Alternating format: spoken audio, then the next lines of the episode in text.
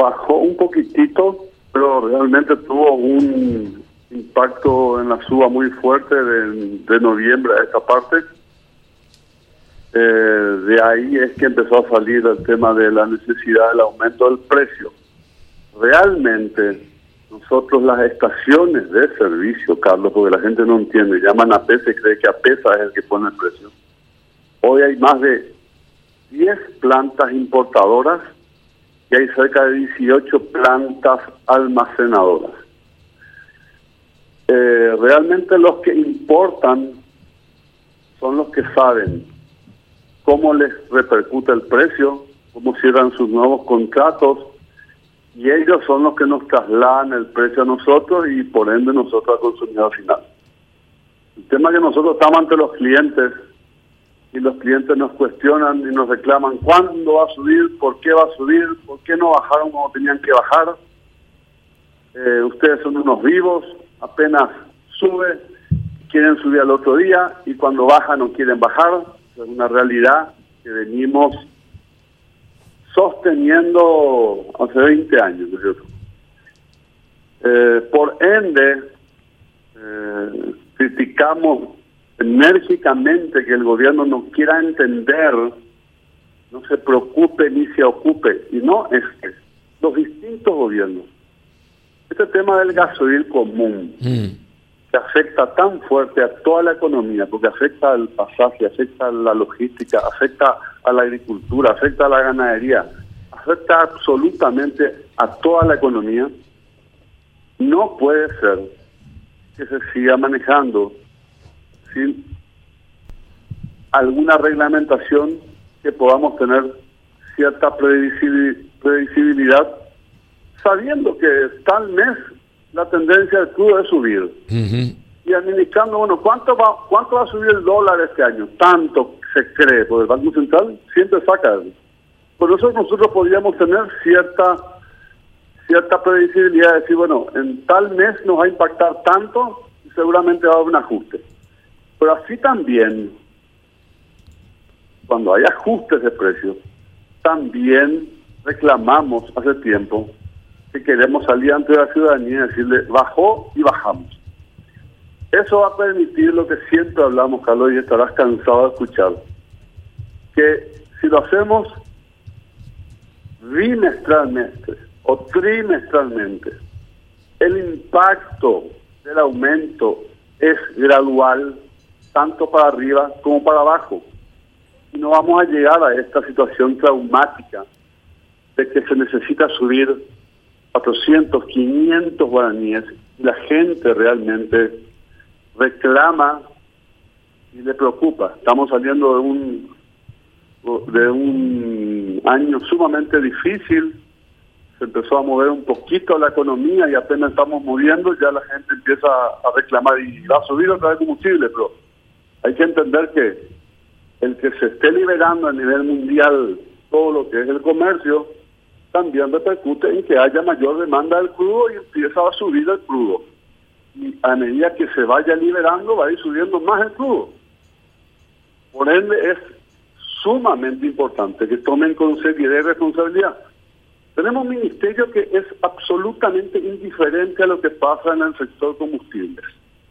La ex ministra no, jamás nos convocó, eh, quería un consenso de todos para hacer algo imposible, cada uno tiene sus distintos intereses dentro del sector. Y es el gobierno que tiene que, por la ciudadanía, decir, bueno, señores,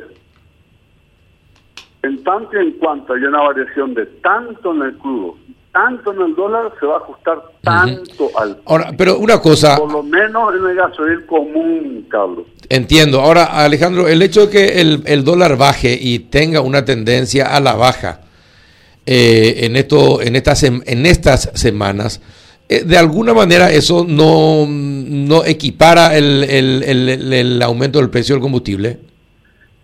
Sí, pero nosotros teníamos un crudo a 42 y el crudo ahora está 55, 56. Y eso no, no, no, no, no, no, no va directamente relacionado a lo que bajó el dólar. El impacto del aumento del crudo es mayor a la reducción del dólar.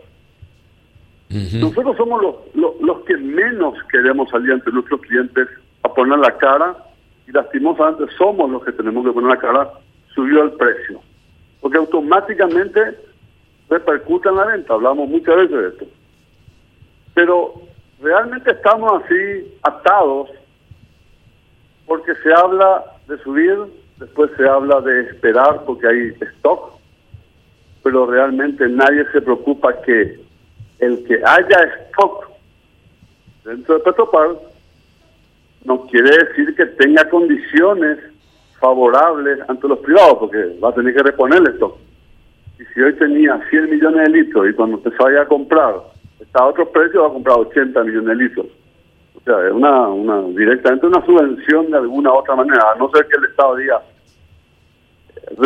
reducimos en tanto el impuesto selectivo al consumo para que no se toquen los combustibles. Pero no se está haciendo nada, no se está diciendo nada concreto, se hacen comisiones de trabajo que concluyen en no hacer absolutamente nada y seguimos la zozobra esta del tema de va a subir, cuánto va a subir, cuándo va a subir,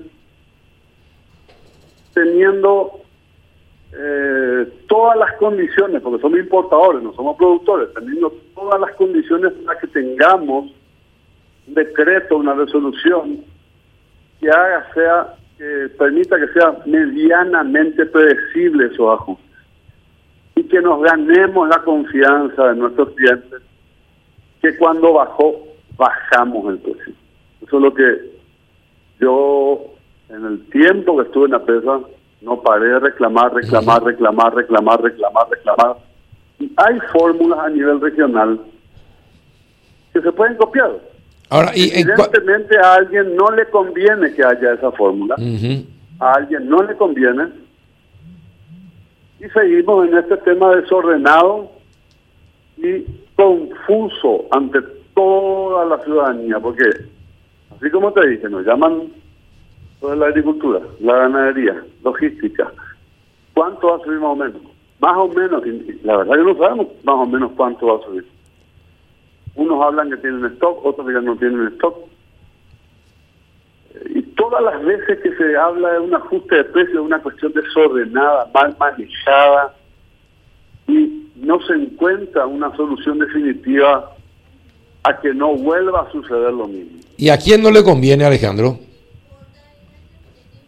Y a, algunas plantas importadoras nuevas que cuando estaba barato traían sin tener ninguna ningún tipo de inversión, importaban y le vendían a las estaciones de servicios de otro emblema.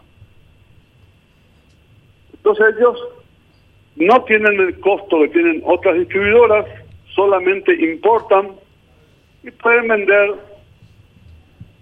directamente a tanques de uso propio que está diseminado el país. Ahora cualquier empresa de transporte tiene un tanque de uso propio que es totalmente ilegal y va totalmente contra el medio ambiente. Nosotros para, para habilitar una estación tenemos que presentar la ficha técnica, la factura y la prueba del tanque que metemos bajo tierra.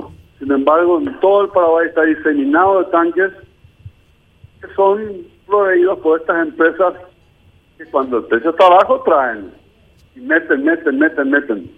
Le perjudican enormemente a los que tienen toda la inversión de la estación de servicio, la planta de almacenaje, el transporte, el marketing, el recurso humano, todo. La verdad es que se, se desordenó mucho el tema de combustible de un tiempo a esta parte. Y no, no, no, no, no. Y con el nuevo... que haya interés de parte del gobierno o, o no entiende de la necesidad de reglamentar y ordenar un poco para que no le tengamos en zozobra a todo el mundo como siempre le tenemos cada vez que se habla de un ajuste de, un ajuste de precio. Ahora, eh, Alejandro, ¿y qué tal el nuevo ministro de Industria? Y yo ahora no estoy en la pesa. Eh, se quedó Miguel Corrales. Eh, yo no yo no estuve en, en estos días de enero. Se hizo una reunión pero está hace un mes, todavía no entiende, todavía no no no no no, le tocó, es la primera vez que le toca mm. el problema este del aumento de precio y vamos a ver cómo cómo cómo reacciona y realmente si tiene eh, si, tiene voluntad de dejar ordenado el sistema como para que si le toca otra suba no tenga el mismo problema que tiene hoy. Así como están las cosas. Lo que más critica la gente es aumento de precio de combustible. Ahora, así como están las cosas, tiene que aumentar y si tiene que aumentar, ¿cuánto debería aumentar? Y realmente, Carlos, la reposición que están haciendo las empresas le sale mucho más caro que lo que hoy se vende al público. Y hay que entender también que todas estas empresas tenían stock, vino la pandemia, se chuparon todos los tanques llenos a un precio alto y casi, casi hasta fin de año tuvieron stock porque no se vendía absolutamente nada. hay, que, hay que ser sinceros y reconocer que el perjuicio que tuvieron estas empresas es brutal. Y hoy, si vas a tener que ajustar, tienes que hablar de por lo menos 400, 500 baníes. Tendrías que hablar para acomodarse al precio internacional. Ahora, ¿cuánto se sube? ¿Cuánto se puede amortizar de eso? ¿Cuánto se puede? Eso ya es una cuestión que van a decidir las empresas que importan y el propio gobierno, porque el gobierno hoy, a través de Petropara, es un actor también importante, pero hay empresas que son mucho más ágiles que Petropar, porque Petropar tiene una estructura pesada está compitiendo con empresas que son mucho más chicas o mucho más grandes, pero con una estructura mucho más liviana. Entonces también hay que entender, bueno, cómo fija el precio de Petropar, cómo fijan el precio las privadas. Y es complicado, porque es un producto 100% importado y prácticamente importan todos de los mismos proveedores y se puede hacer algo predecible en lo que hace al gasoil común, por lo menos. Pero al no tener esa fórmula, no, no, tenemos absolutamente nada. Como no hay fórmula, se espera hasta último momento, hasta que ya no se dé más, no se dé más, no se dé más. Y ahí el impacto siempre es un impacto fuerte que genera el rechazo de todo el mundo, que es normal, en vez de poder tener una fórmula que vaya siendo gradual. Porque este año va a ser un año difícil en el sentido que a medida que se vaya dinamizando la economía, el petróleo va a subir, Carlos. Va a subir, va a subir, va a haber mucha demanda, se van a reactivar miles de industrias que estuvieron paradas.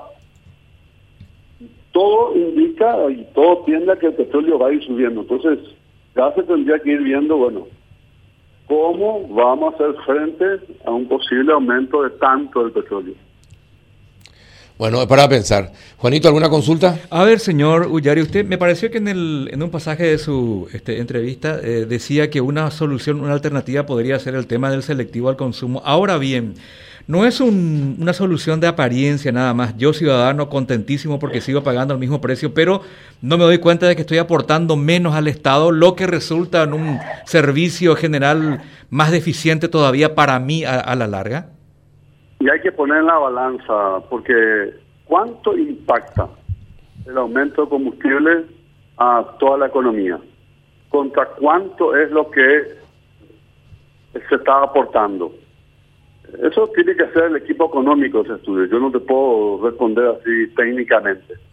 Pero si, si el gobierno decide no subir y entra a hacerles perder a las empresas privadas, también tiene sus repercusiones.